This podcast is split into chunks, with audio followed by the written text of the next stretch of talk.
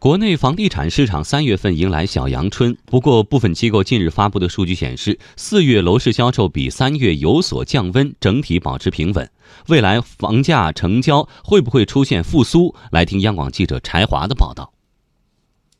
根据科尔瑞数据统计，二零一九年四月房地产行业整体市场表现较三月份有回落降温趋势。前一百强房企单月业绩规模同比增长百分之十六点六，但单月销售业绩较上月有微弱回落，整体仍维持平稳。一至四月，百强房企销售规模同比微增百分之三点六，增速回正。在业内看来，近期一二线城市成交回暖的原因，主要是调控政策趋于稳定，加之信贷环境改善。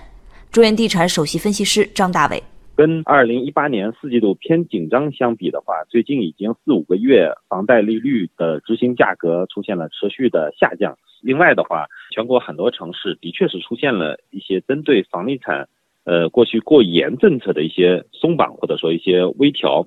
害怕踏空的需求，在二三月份入市的量是比较多的。其实，在四月份也延续了这个变化，所以。应该说，这一轮市场的这个小阳春的话，更多的是前期调整幅度过大的区域市场有所恢复。不过，销售回暖、融资拿地积极的迹象，并不代表着全国楼市的普遍向好。中原地产研究中心统计数据显示，三月份小阳春过程中，楼市分化比较明显，一线城市成交明显增长，北上广深的新房成交面积都有超过百分之百的增长。二线代表城市成交环比上升百分之八十二，其中大连、南京升幅最大，而三线城市则平均同比下调了百分之十四。中指研究院最新报告也显示，二零一九年一到四月房企销售业绩再上台阶，但整体趋向于保守，普遍下调了销售目标增速，强调稳健发展。